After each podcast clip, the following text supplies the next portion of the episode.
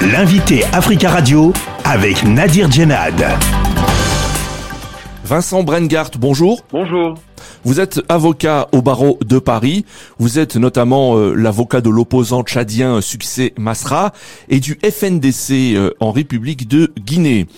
La Cour pénale internationale a livré euh, vendredi dernier un mandat d'arrêt contre le président russe Vladimir Poutine pour crime de guerre en Ukraine. La Fédération de Russie ne reconnaît pas l'autorité de la CPI. Est-ce que cette décision de la Cour pénale internationale est importante selon vous ou purement euh, symbolique? C'est une décision euh, extrêmement importante parce que tout d'abord ça signifie que les juges ont estimé qu'il y avait des motifs raisonnables de croire que Vladimir Poutine était personnellement responsable du crime de déportation euh, d'enfants ukrainiens vers la Russie. Euh, donc en termes, en tout cas, d'indices c'est un, c'est une avancée considérable. Alors concrètement, qu'est-ce que cela signifie? Que Vladimir Poutine peut être arrêté s'il se déplace dans un pays qui reconnaît la CPI Ça signifie effectivement que 123 pays ont, ont, ratifié le statut de la CPI et par conséquent une obligation de coopérer euh, avec euh, la Cour pénale internationale. Donc, je dois rappeler qu'elle n'est pas dotée, munie de sa propre police, mais donc la police de 123 pays qui peut euh, décider d'exécuter le mandat d'arrêt qui a été qui a été décerné. Ça résulte d'une obligation de coopération, même si on pressent bien évidemment que pour des raisons diplomatiques, il peut y avoir une réticence à pouvoir exécuter ce mandat d'arrêt, mais normalement donc euh, il y a une obligation positive qui pèse sur les États. L'Ukraine et les États-Unis se réjouissent de la décision de la CPI alors que ces deux pays ne reconnaissent pas officiellement l'autorité de la Cour pénale internationale. Comment euh, interprétez-vous ces, ces, réactions américaines et euh, ukrainiennes? Bah, S'agissant de l'Ukraine, c'est un peu particulier puisque même si l'Ukraine n'a pas ratifié le statut de la Cour pénale internationale, elle a reconnu la compétence de cette même Cour s'agissant donc des crimes pour lesquels elle peut intervenir donc, euh, on comprend la raison pour laquelle euh, il peut y avoir une satisfaction, parce qu'il y a une reconnaissance euh, de, de compétences de cette, de cette haute juridiction.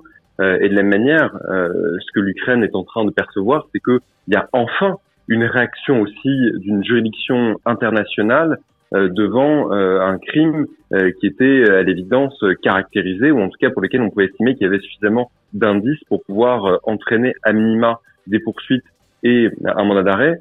S'agissant euh, des États-Unis, euh, évidemment que c'est une satisfaction qui peut s'entendre, même si on peut penser qu'elle est davantage d'ordre euh, diplomatique compte tenu des relations qui sont entretenues entre les États-Unis et la Russie. Alors, quelles sont selon vous les, les conséquences de ce mandat d'arrêt de la CPI sur la suite de la guerre en Ukraine? Ben, Les conséquences, c'est que déjà, tout le monde se rend bien compte que il y a une justiciabilité aussi contre les plus hauts dignitaires euh, mondiaux, euh, parce que la compagnie internationale ne se fie pas à la question de l'immunité, puisque elle, cette immunité tirée du mandat présidentiel ne vaut pas euh, pour les crimes les plus graves. Donc, d'un point de vue symbolique, c'est véritablement une affirmation d'une absence d'impunité, d'une absence d'immunité qui pourrait avoir évidemment des conséquences, parce que ça va, ça doit amener le président russe soit évidemment à mettre un terme euh, à euh, l'invasion en Ukraine, même si euh, on a du mal à y croire, mais à minima à pouvoir être davantage respectueux des engagements internationaux, respectueux des droits fondamentaux, parce que désormais il est sous enquête. Il est sous enquête et tout ce qui est actuellement commis est en train d'être documenté, est en train de venir fournir un dossier qui sera celui de l'accusation et Vladimir Poutine ne pourra absolument plus dormir de ses deux oreilles puisque eh bien il y a ce risque euh, désormais que euh, un pays donc qui a ratifié le statut de la compagnie internationale exécute euh, ce mandat d'arrêt et donc le rende à la compagnie internationale pour qu'il soit jugé et qu'il ait à rendre compte de ses actes. Et, et, bien évidemment aussi que c'est un frein considérable à son exercice diplomatique parce que euh, il vient d'être un peu plus discrédité euh, par euh, ce mandat d'arrêt. Vous dites que Vladimir Poutine est discrédité, et cependant il reçoit ce lundi le président chinois Xi Jinping. Alors il reçoit le, le président chinois, mais ça s'explique aussi par le, les liens tout à fait privilégiés qu'ils peuvent entretenir. Maintenant, bien évidemment, on sait parfaitement que la Chine n'est pas forcément la première puissance à être sensible à la question des, des, droits humains.